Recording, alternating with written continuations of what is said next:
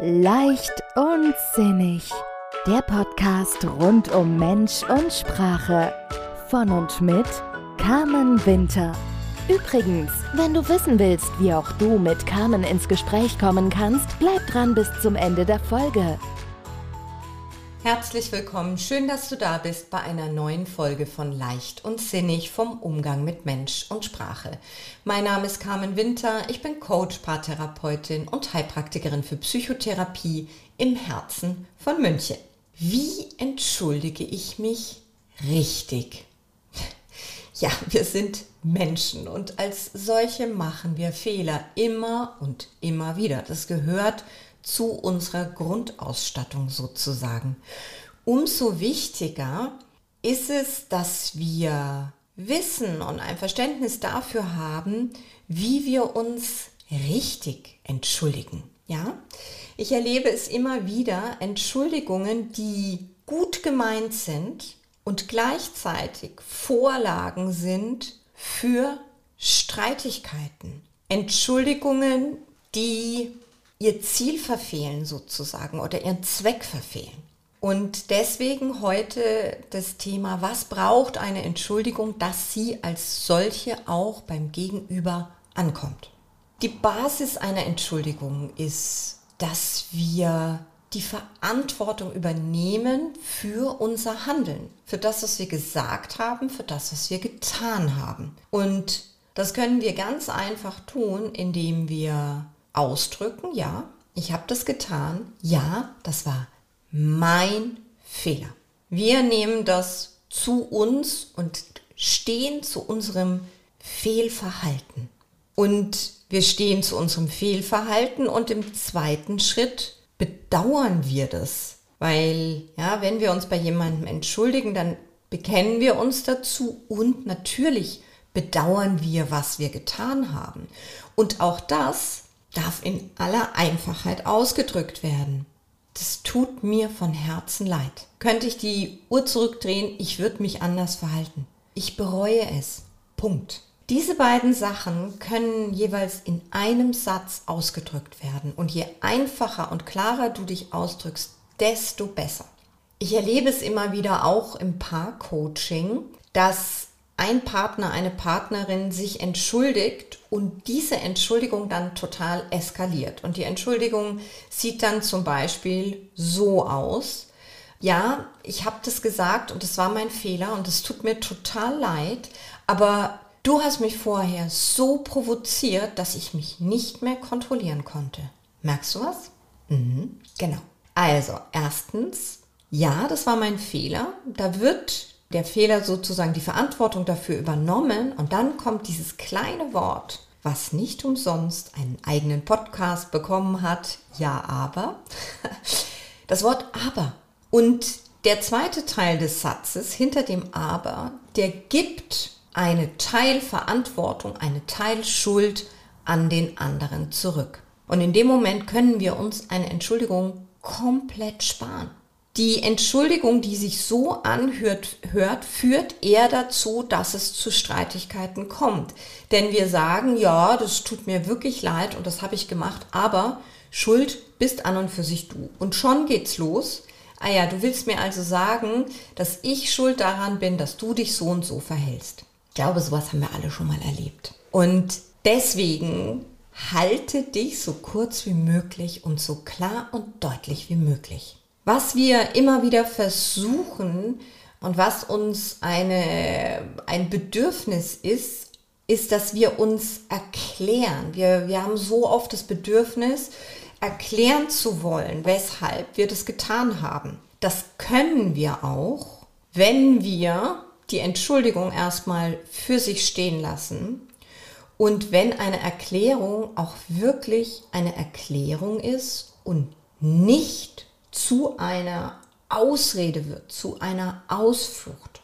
Und der Unterschied ist manchmal sehr schwierig. Eine Erklärung kann zum Beispiel sein, ja, als ich das gesagt habe, habe ich, ich habe nicht nachgedacht. Ich habe völlig die Kontrolle über meine Emotionen verloren und ich habe einfach losgelegt und ich weiß, dass ich dich verletzt habe damit und es tut mir wirklich leid von Herzen. Das wäre eine Erklärung. Ja, selbst zu reflektieren, was ist da mit mir passiert, wie kam es dazu. Ja, ich habe nicht nachgedacht und unkontrolliert geredet.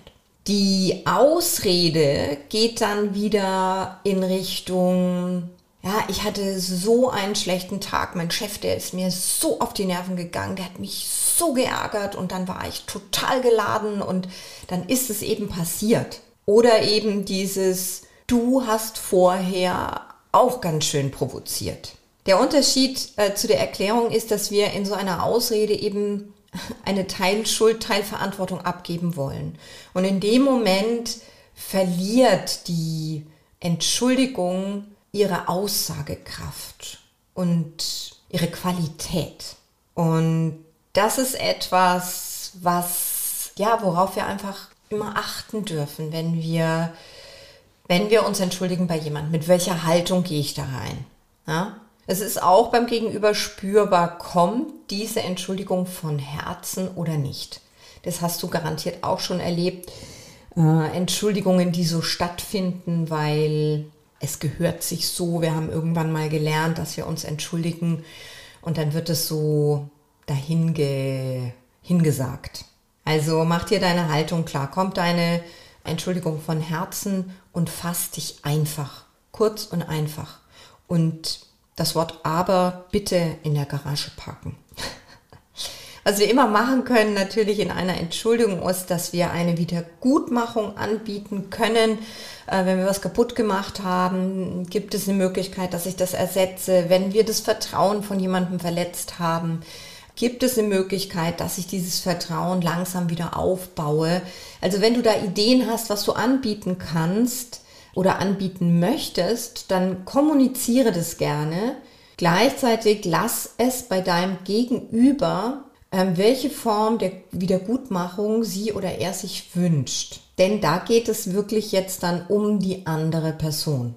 Ja? Was kann, was wünscht sich diese Person von dir? Und natürlich bitten wir um Entschuldigung und wir wünschen uns, dass unser Gegenüber sagt, ja, okay, schön, dass du dich entschuldigt hast und wir machen da jetzt einen Strich drunter und idealerweise fangen wir nochmal von vorne an. Also eine Entschuldigung gibt immer die Möglichkeit für einen Neustart. Es kann allerdings auch sein, dass eine Entschuldigung abgelehnt wird, beziehungsweise die Entschuldigung möglicherweise angenommen wird und gleichzeitig die Person aber sagt, du, ähm, das war für mich so hart, äh, für mich ist jetzt trotzdem diese Beziehung beendet. Und dann ist es auch ganz wichtig, dass wir das auch so akzeptieren und annehmen. Denn die Entschuldigung kommt von uns und was unser Gegenüber damit macht, müssen wir, in dem Fall wirklich müssen, wir bei unserem Gegenüber lassen. Und eine Entschuldigung, die findet natürlich idealerweise so bald als möglich statt. Welche Form der Entschuldigung und wie du das genau machst, da bin ich mir ganz sicher, dass du da ein gutes Gespür dafür hast. Und es gibt ja auch eben unterschiedliche Formen von, von, ähm, von Gründen oder unterschiedliche Gründe, weshalb wir uns entschuldigen. Ja? Ob wir jetzt jemandem auf den Fuß getreten sind, das ist natürlich was anderes, als wenn wir das Vertrauen von jemandem verletzt haben. Und für mich ist es trotzdem auch wichtig, dass eine Entschuldigung, also für eine Entschuldigung ist immer der richtige Zeitpunkt. Das heißt, wir können uns auch entschuldigen viele Jahre nachdem etwas stattgefunden hat. Ich erlebe das immer wieder auch gerade, wenn es um die Eltern-Kind-Beziehung geht und ich bin selber Mama und im Rückblick gibt es auch Dinge, die ich heute anders machen würde. Mit dem Wissen, mit der Lebenserfahrung, mit dem, was ich gelernt habe und mit meiner Weisheit. Und da ist es auch, finde ich persönlich, immer der richtige Zeitpunkt, da nochmal gemeinsam mit den Kindern zurückzublicken und zu sagen, du, wenn ich da zurückschaue, das und das, das, da habe ich einen Fehler gemacht, da habe ich mich falsch verhalten und das tut mir leid. Wenn ich jetzt nochmal mit dir zurückgehen könnte in die Zeit, ich würde es anders machen. Und dann auch da wirklich Punkt. Und das bei den Kindern lassen, ob sie das annehmen, wie sie darauf reagieren. Weil wenn die Erwartungshaltung ist, und das habe ich äh, kürzlich auch im Coaching erlebt, da hat ein Vater sich nach vielen, vielen Jahren endlich bei seinem Sohn entschuldigt für Dinge, die er in dessen Kindheit getan hat. Und jetzt kann man ja sagen, wow, das ist groß, dass er das macht. Das ist auch mutig. Und das finde ich auch. Ich finde, Entschuldigungen sind ein Ausdruck von Stärke und ein Ausdruck von Selbstbewusstsein im Sinne von, ich bin mir meiner selbst bewusst, meiner Handlungen und auch dem, was es in meinem Gegenüber auslöst. Also von daher an und für sich eine tolle Sache. Dann hat der Vater allerdings ganz klar durchblicken lassen sozusagen, dass es in der Entschuldigung weniger um den Sohn direkt ging, sondern es ging darum, dass der Vater seine, das ist jetzt groß ausgedrückt, ich weiß gerade nicht, wie ich es anders sagen soll, dass er so seine Fehler erlassen haben wollte von dem mittlerweile erwachsenen Sohn. Der wollte sich frei sprechen davon und es war seine ganz, ganz klare Erwartungshaltung an den Sohn, dass der Sohn sagt, ja, okay, Papa, vergeben und vergessen. Und da bekommt diese Entschuldigung natürlich auch schon wieder eine ganz andere Qualität. Denn wenn ich mich entschuldige, ist die Haltung idealerweise die, dass ich der anderen Person mitteile, dass es mir leid tut, dass ich mich ihr gegenüber falsch verhalten habe. Und wenn Entschuldigungen so ankommen, dann ist der Sinn dahinter, oder der Zweck, der da verfolgt wird, eben dieses freigesprochen werden von Schuld. Ja,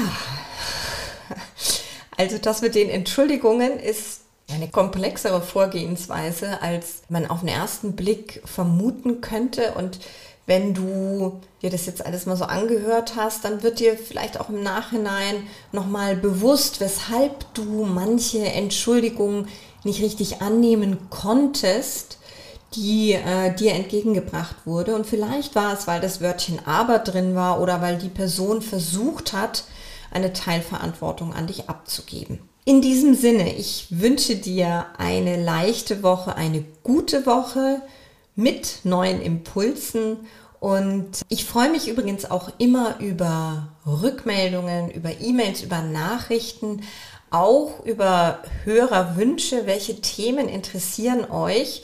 Und ähm, ich nehme die auf meine Liste auf und ähm, werde immer versuchen, die früher oder später mit in die Podcast-Reihe aufzunehmen.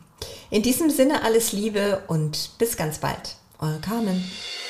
Du bist bereit für mehr Leichtigkeit in deinem Leben und möchtest zusammen mit Carmen daran arbeiten? Dann vereinbare gleich dein kostenloses Kennenlerngespräch. Am besten per E-Mail unter hallo at carmenwintercoaching.de. Wo auch immer du bist, per Telefon oder Videocall geht das ganz einfach. Oder schau vorbei auf Facebook, Instagram oder www.carmen-winter-coaching.de. Alle Links findest du auch in den Show Notes.